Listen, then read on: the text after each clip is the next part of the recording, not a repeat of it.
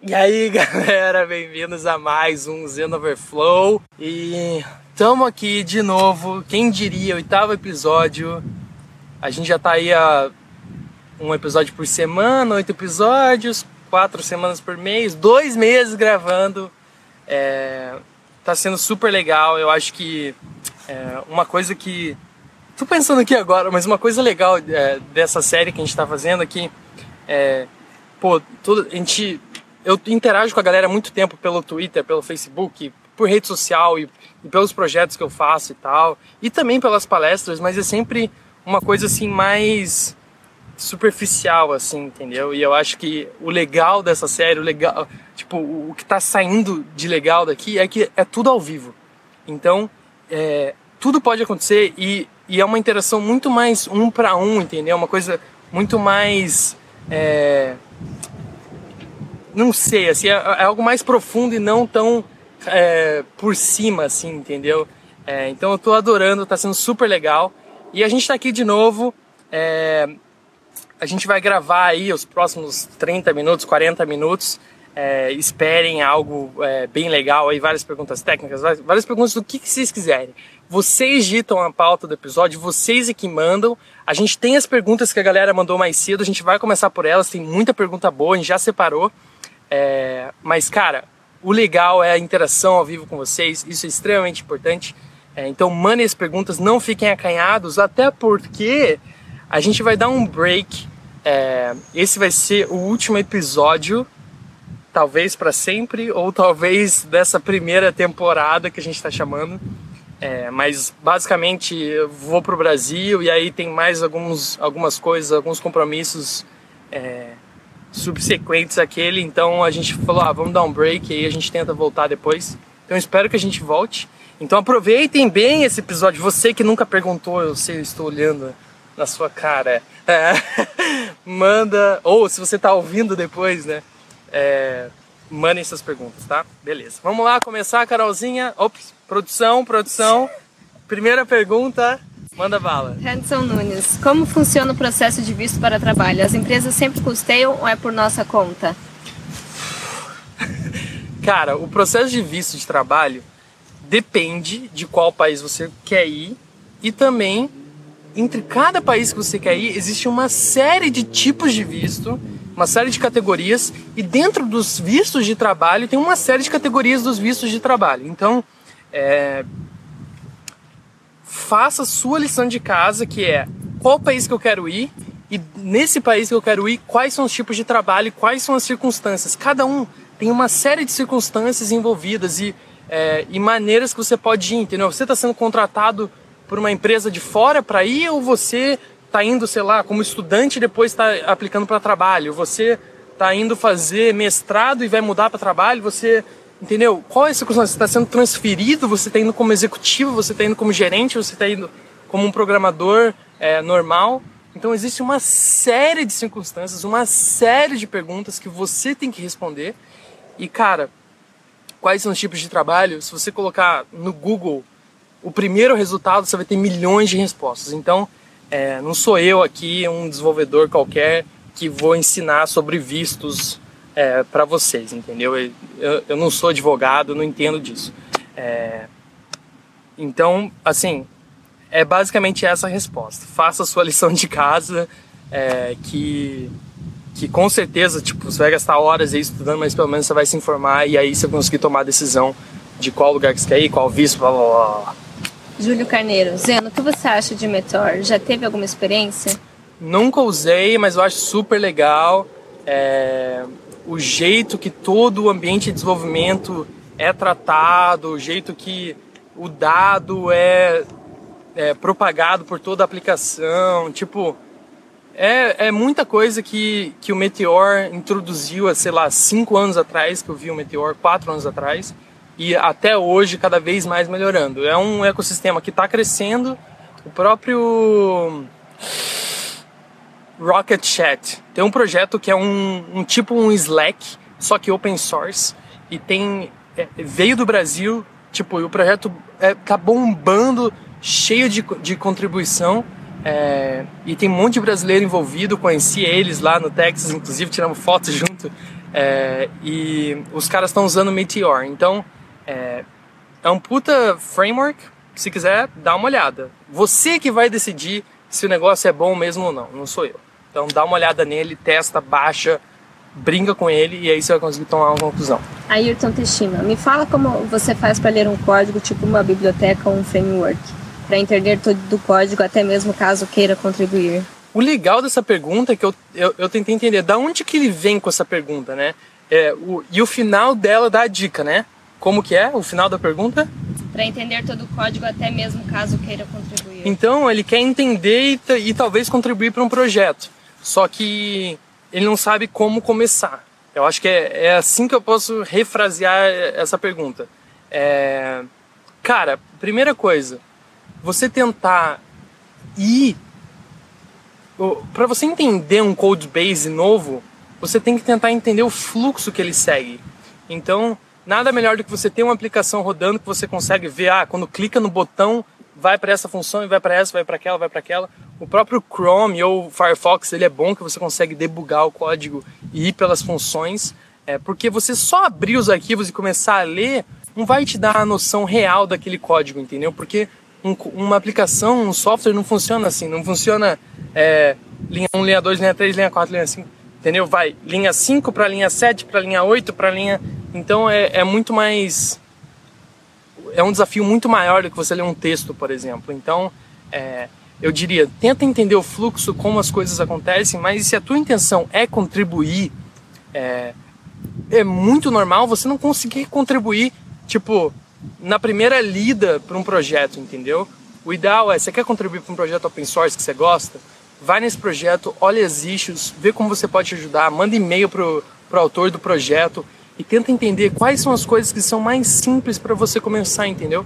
Quais são os bugzinhos mais simples de acordo com o que você sabe, entendeu? Às vezes, é, uma ajuda na documentação do projeto já vai te dar muito poder para você aprender sobre o projeto e ainda por cima você conseguir é, ter, ter mais noção e ajudar o projeto, entendeu? Então, eu acho que você quer contribuir para uma coisa, começar ajudando na documentação é algo incrível que você pode fazer depois pular para o código, começar a resolver coisas mais simples até conseguir ter uma noção maior é, do projeto e como ele funciona como um todo. Matheus Costa, sobre, sobre front-end, como my micro, microservice? Microservice. Yes. Uhum. Só isso. Como? Sobre front-end como microservices. Eu não entendi a pergunta, seja mais específico. Ah, vamos lá. Sóstenes Gomes. Zeno, como é o custo de vida por aí? Cara, o custo de vida é. Quantos filhos você tem? Você tem filhos? Não tem. Você tem dois filhos, tem quatro filhos. Você tem esposa? Não tem esposa. Você e a sua esposa, se você tiver esposa, vocês saem quantas vezes por semana para jantar ou almoçar? Vocês vão comem fora ou comem em casa? Vocês têm um carro ou não têm um carro? Você tem um apartamento com um quarto ou três quartos? Entendeu? O custo de vida vai variar e, de novo, é o tipo de pergunta que você consegue a resposta no Google, no primeiro resultado do Google. Então, você quer se mudar para Nova York? Custo de vida em Nova York, Google, você vai, vai conseguir o resultado, entendeu? Calcular custo de vida não tem desafio nenhum. É você saber quais os tipos de gasto que você vai ter. Você vai ter um carro ou não vai ter um carro? Vai ter qual vai ser o preço do aluguel? Para descobrir qual é o preço do aluguel, você tem que saber qual cidade você quer morar qual bairro você quer morar e você consegue ter uma noção. Abre o Airbnb, Craigslist, qualquer site que, que você consiga ver aluguéis, entendeu? Quanto que é o preço da comida? Isso tudo você descobre, tem vários sites que ajudam a calcular custo de vida, mas é basicamente listar as suas necessidades básicas e conseguir fazer um cálculo, entendeu? É, é claro que se você está indo para um lugar novo, esse cálculo pode estar muito errado ou é, você não vai conseguir acertar de cara. Eu acho que. Uh, e, e, também não é, não é algo que você vai ter resposta assim, imediatamente. Você vai conseguir descobrir qual é o seu custo de vida depois de pelo menos três meses a seis meses no país. Você vai conseguir, usando um software como o Mint, por exemplo, ver qual é a sua média de gastos em refeição, qual é a sua média de gastos com água, qual é a sua média de gastos com energia. É, mas você não vai conseguir descobrir isso de cara. Você tem que encontrar alguém que tem o mesmo perfil que você, na mesma cidade que você, com um mesmo, sei lá, um salário parecido com o seu. Tudo isso é, vai mudar essa equação. Então, é, para ter essas respostas, é, são muitas variáveis para encontrar essa resposta. Oh, o Matheus voltou e falou como utilizar microservices no front-end. Ainda não. Microserviços é você conseguir, por exemplo, microserviço é uma arquitetura para back-end, tá bom? Isso está esclarecido, né? Então você tem um back-end, vamos imaginar um back-end em Node.js. E aí você tem um back-end em Node.js e ao invés de você fazer uma aplicação que é toda monolítica, que é todo o código numa aplicação só e você acessa ela um controlador por outro, você expõe uma determinada lógica via HTTP. Então você põe, sei lá, se você está montando uma calculadora em Node.js e você quer que você vai fazer a soma. Então, ao invés de você chamar só o método e aí retornar o método, você vai expor isso via HTTP. Então, como que front-end se comunica com microservices? É basicamente você fazer um request em HTTP para um back-end. Então não tem segredo nenhum, é fazer um Ajax, é fazer um request como qualquer outro. É, no, se, se, quiser elaborar mais na pergunta, pode elaborar, mas eu assim não, não entendi ainda qual é a qual é, qual é da onde está vindo essa pergunta? Qual é a motivação? Porque qual é Ivan. Santos, qual a sua experiência sobre compartilhamento de componentes entre projetos diferentes com JavaScript? Já teve problemas com versões de componentes onde dois projetos utilizam versões diferentes do mesmo componente? Com certeza. É, você tem que. É, a gente está falando sobre monolítico versus modularização, né? Isso é um, é um tipo de decisão que você tem que tomar e é um tipo de decisão que afeta tudo aquilo que vai, tudo que vai depender daquilo. Então, é, sei lá, na empresa que eu trabalho a gente tem uma um, uma biblioteca em JavaScript e essa biblioteca tem vários plugins para ela. E aí cada plugin evolui, é, tá, cada plugin está num repositório e cada repositório evolui no seu próprio tempo. Tem plugins que estão na versão 1.0, tem plugins que estão na versão 1.4. Então, é, eu acho que esse é um desafio que todo projeto tem e se você tem mais de, de um projeto dependendo em versões diferentes, é, ou você trava na versão, e aí beleza, então o projeto A depende da versão 1.2 daquele projeto X, e o projeto B depende da versão 1.5 daquele projeto X. E aí tudo bem, aquele projeto está legado e continua usando a versão antiga, ou você tenta atualizar, se tiver alguma breaking change, você tem que manter naquela versão. É, uma outra estratégia, ao invés de usar versões travadas, é você é, e você precisa que duas coisas evoluam ao mesmo tempo, mas que estão com APIs que tem breaking changes, você não pode atualizar por algum motivo, é você ir no lance de branches. Então você pode tentar ir com branches ao invés de você ir numa tag específica, que daí você consegue evoluir o branch é, tanto um quanto o outro. Então é, essa é uma saída para esse problema. Luiz Gustavo, quais são as próximas coisas que você está almejando aprender? É, bom, eu todo dia eu tento melhorar como programador, como desenvolvedor é, no trabalho, óbvio, tentar melhorar os skills técnicos, isso eu acho que todo mundo tem isso, mas o que me motiva bastante também é entender mais sobre ser humano, assim, entendeu? Sobre as pessoas e é, eu, eu acho que eu quero tentar me, me tornar um melhor comunicador, assim. Não um melhor comunicador porque, ah, quero palestrar, quero ficar. Não é isso, entendeu? Não quero ficar fazendo vídeo, não é, não é essa a ideia. Eu acho que. Tem uma frase, meu, muito legal, que é: Ninguém mudou o mundo ficando quieto.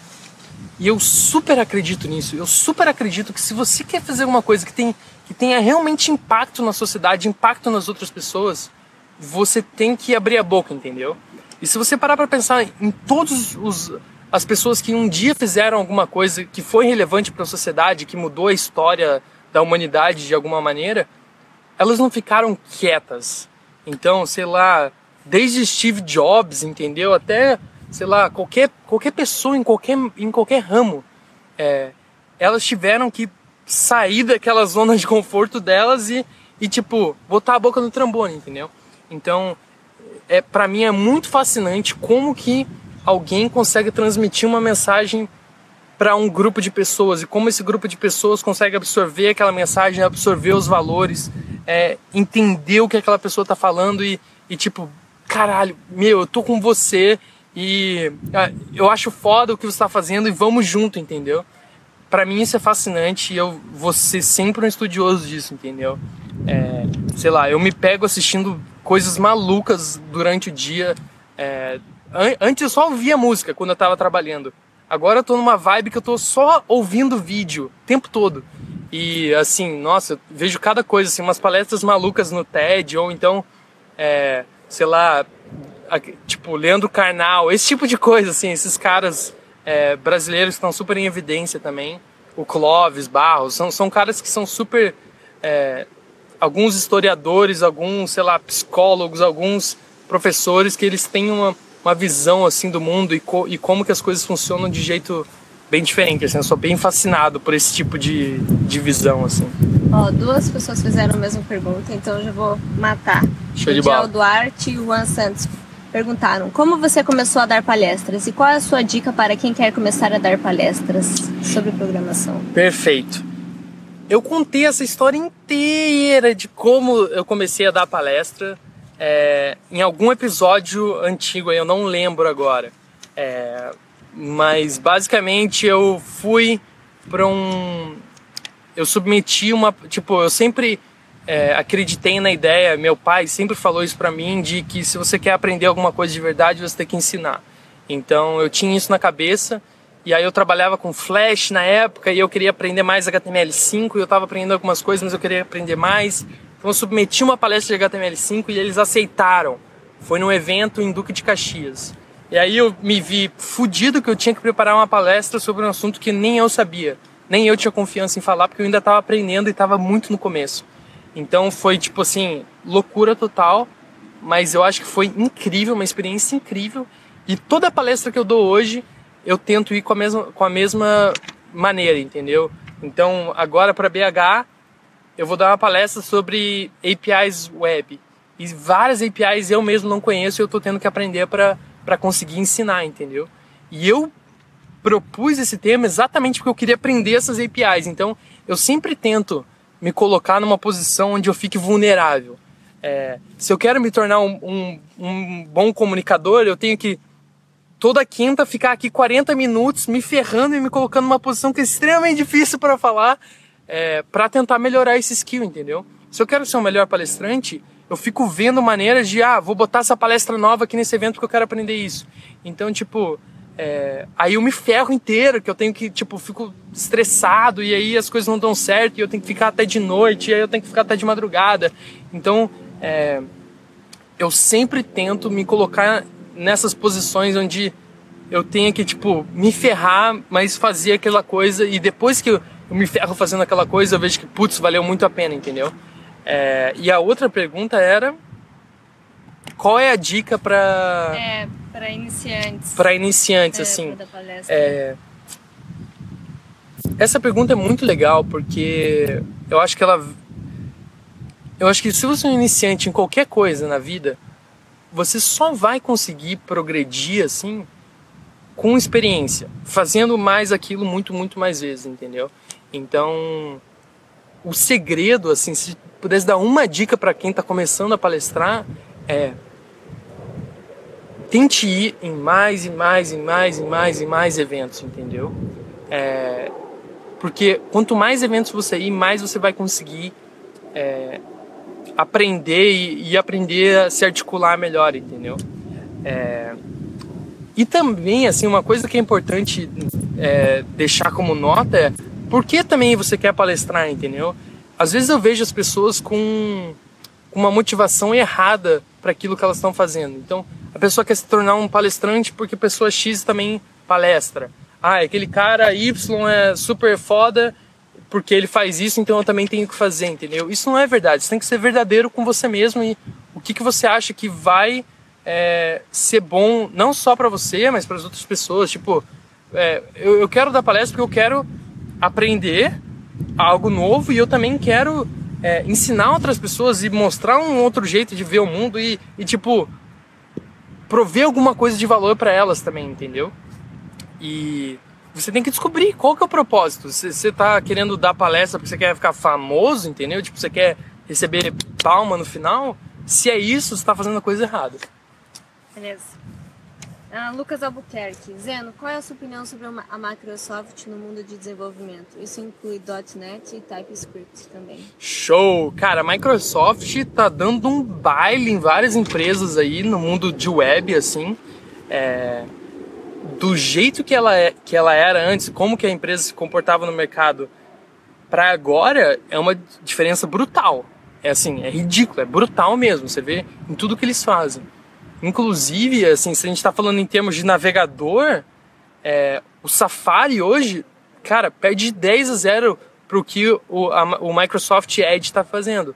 E não só em ah, quantas coisas eles cobrem, entendeu? Tipo, ah, quanto que eles dão suporte a ECMAScript 6. Não, é, em tudo, em como eles se comunicam, em, em no ciclo de desenvolvimento, ciclo de release. É, tem várias coisas que tornaram o Internet Explorer ruim. E que não era, não era só a ver com o quão rápido ele é ou o quanto de APIs ele suportava.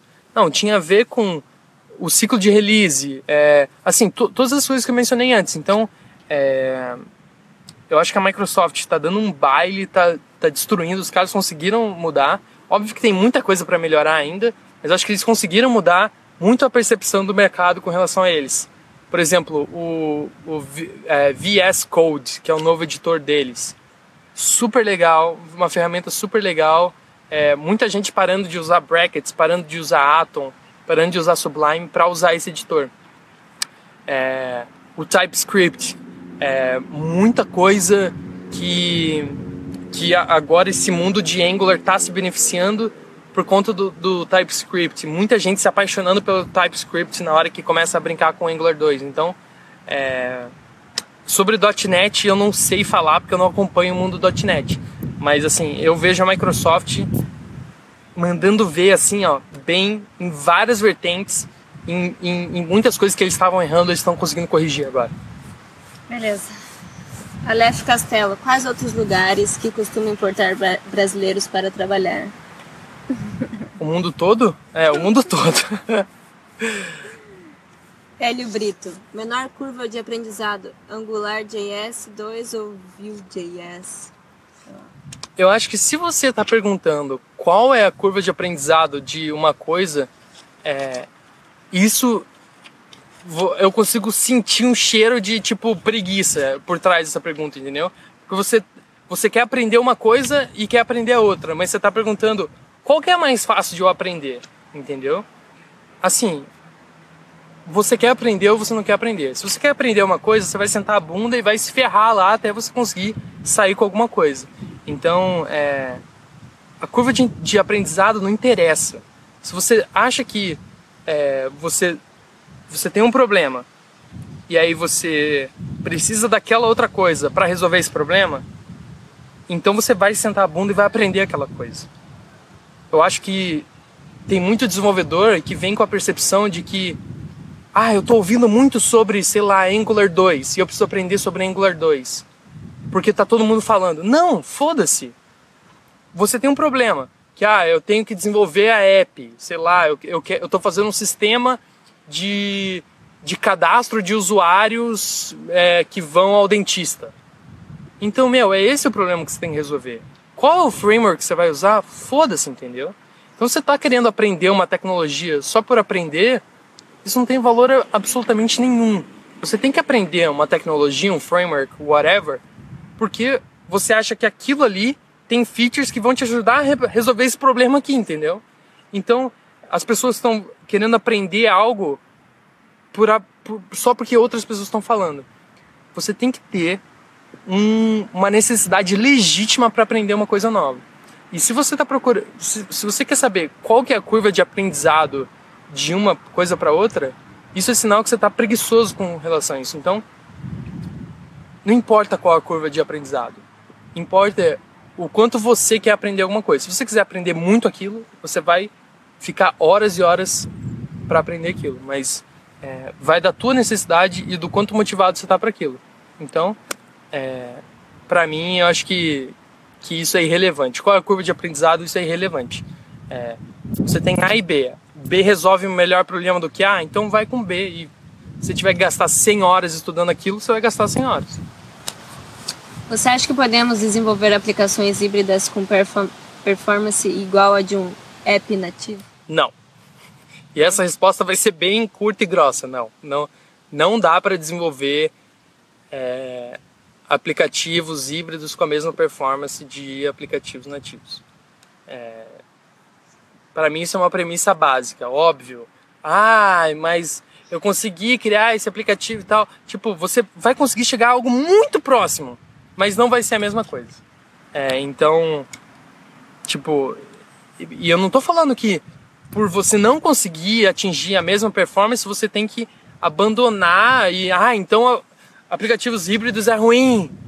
Não, não é isso. Então, tipo, só porque algo não consegue ter exatamente a mesma performance que a outra, não quer dizer que algo é pior que o outro. Cada uma das, da, das soluções são boas para cada uma das circunstâncias. Tem circunstâncias onde você tem um time que sabe só JavaScript, tem que entregar um projeto em uma semana e, e é aquilo. Então, é aquela circunstância você vai usar aquilo. Você tem um time com outras características, vão ser outras características. É, são essas variáveis que definem o que algo é melhor do que outro ou não. Mas se a gente só está falando de performance puramente, eu não acho que, que tenha uma coisa bata a outra. Quais ferramentas são indispensáveis para um desenvolvedor front-end? A, a única, as únicas ferramentas indispensáveis para um, front, para um desenvolvedor front-end são um editor de texto e um browser. E nada mais. Você não precisa de nada mais. É, tem muita ferramenta hoje em dia.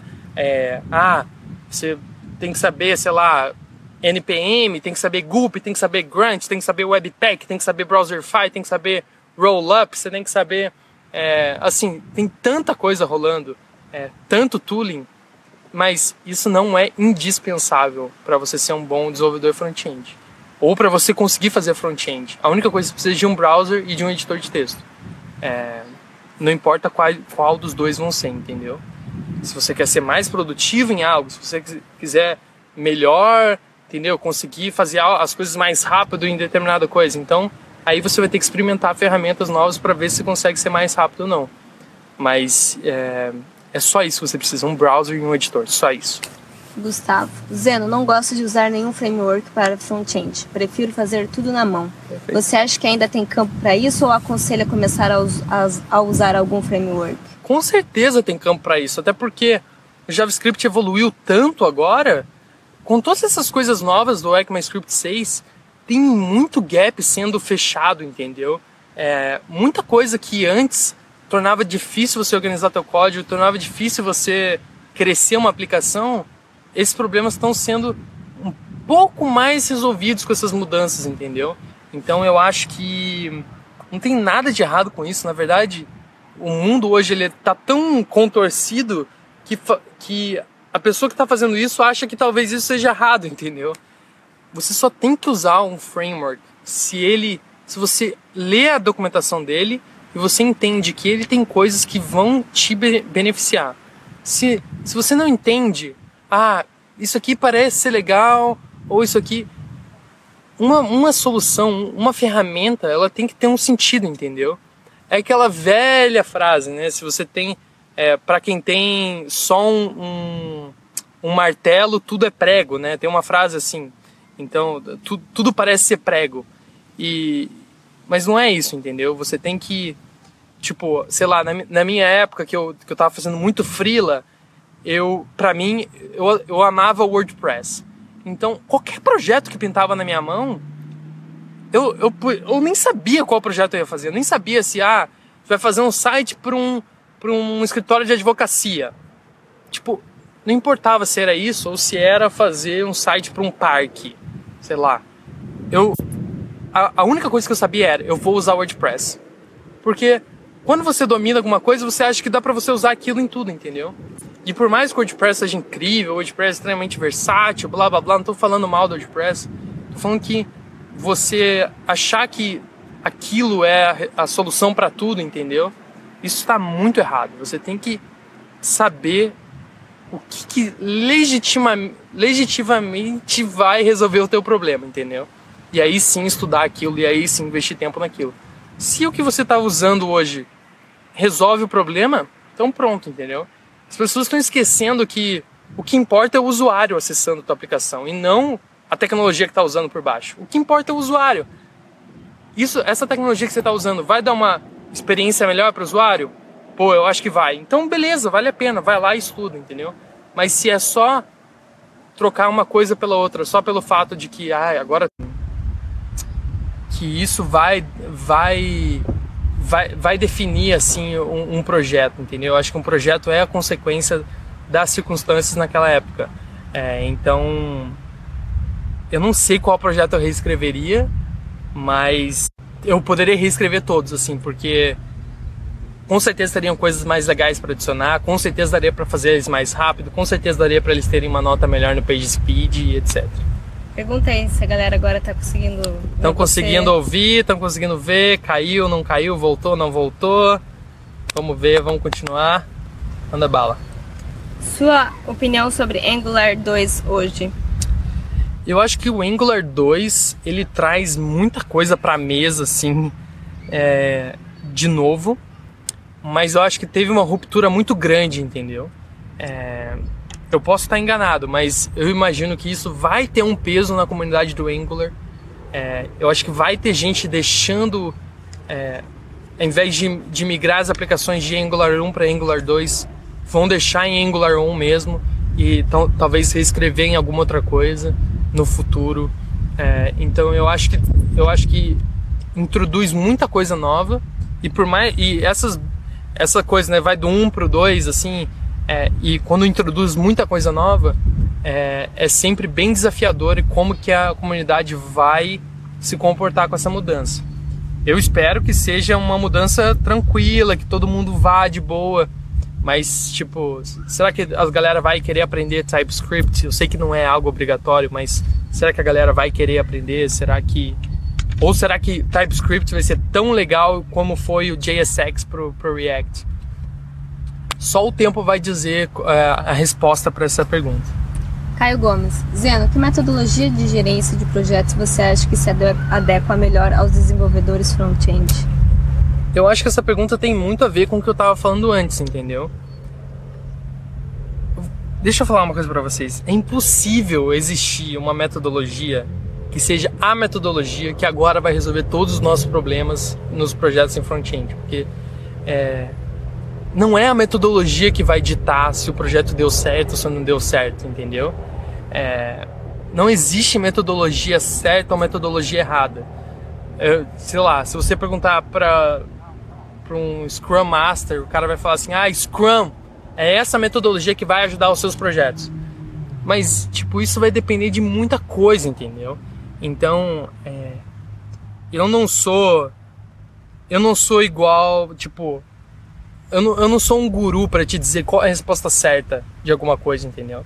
Você vai, ter, infelizmente, esse é o mundo real. Você vai ter que sentar a bunda e vai ter que é, testar uma coisa ou outra, tentar usar Kanban por três meses, tentar usar Scrum por três meses e ver, putz, aí quebrar a cara porque o Scrum deixa mais engessados os sprints e aí ver que, puxa, talvez seja melhor a gente tentar fazer disso e aí, então é tudo uma hora melhora, uma hora muda, uma coisinha para mudar aqui, outra coisinha para mudar ali. É, não tem jeito. É, não existe metodologia ideal para todos os projetos. Não existe. Não existe resposta certa. Jorge Rafael, quais as bibliotecas front que acha que vai mais alavancar para os próximos anos?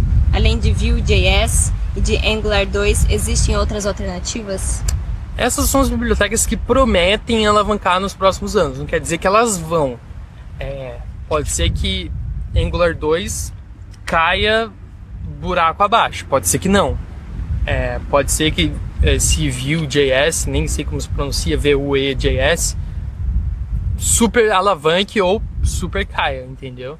Isso é tudo o que a gente está falando agora em julho de 2016. Essa pergunta em setembro de 2016 vai ser outra resposta. entendeu? Eu acho que tem esses caras promissores, tem a Aurélia, por exemplo, também promissor, é, mas eu não, assim, eu não sinto tanta, eu não tenho tanta confiança para falar assim, cara, eu acho que isso aqui pelos próximos seis meses, pelo próximo um ano, é o que vai ser o que vai bombar. É, o mundo hoje está tão volátil com, com, relação a isso que, que isso não tem uma resposta certa, mas é, que vale a pena olhar esses caras, com certeza vale. Vale a pena olhar Angular, vale a pena olhar o Vue.js, vale a pena olhar tudo, tudo isso que está rolando. Mas sempre com esse olhar mais. É, você olha falando assim, beleza, isso resolve meu problema, não resolve, como ajuda, como não, não ajuda, entendeu? Everton de Paula, Zeno, o Zona Frontenders vai voltar um dia? Cara, essa é com, com o Daniel, né? Eu gravei os off, né? O Zona Frontenders era um podcast que a gente tinha. Eu acho que eu gravei 20 episódios desse podcast e foi super legal e tudo mais. Mas aí eu decidi sair do, dos off. Por uma série de motivos eu decidi sair dos off. E. E aí o, entrou uma galera é, no meu lugar lá junto com o Daniel e eles tocaram vários episódios e tal e eu acho que eles estão tocando até hoje.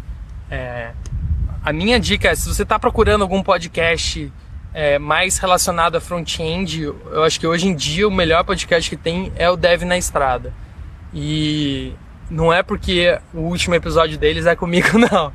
Mas eu, é, o, o Ramon e o, e o Montanha, eles estão super dedicados ao que eles estão fazendo. Eles estavam me contando a história que, tipo, no ano novo, é, eles. Porque eles estão fazendo toda sexta. Então, no ano novo, o cara voltou para casa para publicar o, o, arquivo depois da festa do ano novo, entendeu? Então, eles estão super, assim, motivados e super engajados no negócio. Eu acho que o Dev na Estrada super completa aí o gap que o, que o Zoff é, não conseguiu cobrir, assim. A gente queria sempre ser mais, é, ter episódios mais frequentes e tal, e é isso que o Dev na Estrada faz. Eu acho que os caras fazem isso de uma forma excelente. E se você não conhece ainda, dá um pulo lá é, e assiste a última entrevista que, ó, tá boa pra caramba. Lucas Soares, onde estudar organização de código em JavaScript? Quais padrões e boas práticas a seguir? Essa é foda. A boa notícia é, com ECMAScript 6 e, o, e todo o lance de imports, é, todo o lance de named imports, é, até o lance de classe em JavaScript, isso deixou a, a organização do código muito mais simples de lidar. Esse era um problema que era muito corriqueiro, entendeu? Mas eu acho que é um problema razoavelmente resolvido hoje em dia com todas essas coisas do ECMAScript 6. Então, export, export default, é, dá uma olhada nisso. Mas eu acho que é, um exemplo que eu gosto pra caramba é o Clipboard.js, que é, o, é, o, é, talvez o projeto mais recente que eu fiz assim com, com ECMAScript 6, que está público e é uma biblioteca pra galera. É, que eu consegui dividir os arquivos bem e tal, você separa as funções direitinho. É, e depois você consegue usar um browserify da vida ou um, web, um webpack para fazer um bundle daquilo. É, para você. Você tem duas coisas, né? Primeiro, você passar pelo Babel, então você usa uma build tool tipo Browserify ou Webpack, que vai passar pelo Babel, vai, vai compilar aquele, vai transpilar aquele arquivo para ECMAScript 5 e aí você vai conseguir é, formar um bundle e colocar isso na página. Eu acho que esse é o, esse é o melhor flow hoje em dia para você desenvolver, conseguir organizar um code base legal, entendeu? Você importar módulos como você importa no Node, como você importa no, no CommonJS, só que usando é, ECMAScript 6 imports, e aí você ir utilizando esses componentes e, e criando em forma de classes. Eu, eu, sou super fã do jeito que está agora, é, mas assim, tem várias maneiras. Essa é só uma delas e é uma que está que tá, que tá em evidência hoje, mas tem várias maneiras. Charles Oliveira, fiz 29 anos ontem, hoje me inscrevi no curso Sistemas para a Internet. Você considera essa carreira ideal para qualquer idade? Trabalhei um pouco, básico com HTML4 e CSS1. Charles, super legal. Cara, é. Eu acho que. Ele tem quantos anos? 29. 29. Ontem. Fez 29 anos ontem. Isso. Parabéns. Parabéns primeiro, né? Mas olha, é, existe algum exemplo melhor que o exemplo do Maljor? O Maljor, com 65 anos, alguma coisa assim, é, começou a estudar HTML. E aí o cara fez vários livros, mais de 10 livros. Contribuiu pra caramba com o site dele, ensinando CSS, ensinando HTML para muita gente. É, e o cara começou com 65 anos, entendeu? É, o Maljor tem uma história incrível. E é uma história que prova que idade, meu. A gente, a gente é tão atrelado à idade. E isso é uma coisa tão assim, tipo. É, não é relevante, entendeu? Porque. Sei lá, a gente tava vendo a história do. A, a nossa produtora mandou um texto hoje do. Do cara do KFC. Eu esqueci o nome dele agora. E e que ele teve várias coisas na vida dele, que ele passou várias fases ruins e, e que foi ele difícil. Pensou em se matar. Pensou em se matar e tal.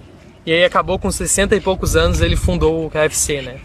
Com é, 80 anos virou bilionário. E 80 anos ele tava bilionário. Então assim, é, sei lá, é, é, esse tipo de história mostra que, cara, não tem idade.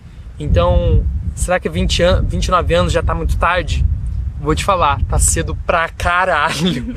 tá muito, mais, muito, mais, muito cedo, entendeu? É, eu acho que a gente tem que parar com essa nossa mentalidade de achar que um cara de 30 anos começando numa área, um cara de 40 anos começando numa área, é algo ruim, entendeu? E, meu, pode ser que seja exatamente o oposto, entendeu? Talvez se o Maljor tivesse 20 e poucos anos, ele não, tenha fe... ele não teria feito todas as contribuições que ele fez. Na verdade, eu tenho certeza absoluta que se ele tivesse em alguma outra fase da vida dele, ele não teria feito as mesmas coisas, porque ele não teria passado por toda a experiência que ele passou, por toda a experiência que ele teve é, em outras áreas e tal.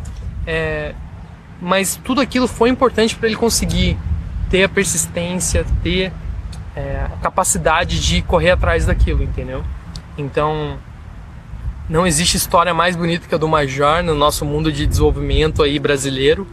E se vocês estão preocupados, tem, tem alguém aí ouvindo, está preocupado com esse lance de idade, pô, entrar num trabalho novo, entrar numa área nova é, mais tarde, cara, esquece isso, porque o que vai, o que vai te definir como profissional é quando você sentar numa entrevista, tiver um cara de 20 e poucos e tiver você, sei lá, de 40, é, se você consegue resolver o problema mais rápido que o cara de 20, acabou. Não tem o que falar, entendeu? Se você consegue é, com, com melhores boas práticas, com performance mais rápida, conseguir resolver mais rápido o problema, não tem, não tem como. Então, é, óbvio, vai envolver muito estudo, vai envolver muita persistência, vai.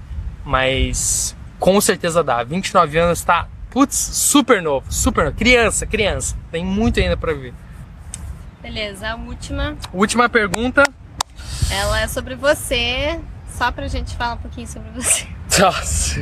Onde como você se vê daqui 5 anos e 10 anos? Pretende continuar como desenvolvedor? Eu não faço ideia. Eu, eu, eu, eu não. Eu tenho coisas internas que eu penso sobre isso, mas não. Eu não sei, entendeu? É, eu, eu tô atrás dessa, dessa resposta e eu não sei a, a a resposta ainda, mas. É muita coisa, né? É muita coisa. Daqui a 5 anos, muita coisa pode acontecer. Daqui a 10 anos, muita coisa pode, pode acontecer. Mas o que eu tenho certeza absoluta hoje é a seguinte: é, eu gosto muito de trabalhar com web, eu gosto muito de trabalhar com desenvolvimento, eu gosto muito de trabalhar criando coisas para outros desenvolvedores. É uma parada que eu sou super apaixonado em fazer. É, é só você ver todo o projeto que eu faço tem a ver com ajudar os desenvolvedores de alguma maneira é, é algo que eu gosto, assim, tipo, eu sinto realmente prazer e eu consigo ter noção da importância que é você gastar o seu tempo e tentar ajudar o outro. É, e eu acho que, eu espero que daqui a 5, 10 anos eu continue fazendo a mesma coisa, entendeu? É, é isso que eu quero para 10 anos, continuar ajudando outras pessoas através do meu tempo, através do meu esforço, através do meu suor, tentar passar algumas coisas que eu tipo, eu ainda acho que tem muita coisa para acontecer, eu ainda acho que tá muito, muito, muito, muita água para rolar, muita coisa para acontecer. É, mas eu quero continuar a estar tá fazendo essas duas coisas, que é continuar a estar tá criando e continuar é, compartilhando, entendeu? Não é nem ensinando, sendo um, tipo, não quero ser um professor. Meu, meu objetivo não é ser um professor. Meu objetivo é eu quero continuar criando as coisas e eu quero continuar compartilhando as coisas, entendeu? É, esses são os dois pilares que eu consegui chegar na minha cabeça, que é o que importa para mim. É, então eu, espero que seja isso. E bom, foi. É, esse foi aí o oitavo episódio. Como a gente falou mais cedo, vai rolar um break agora.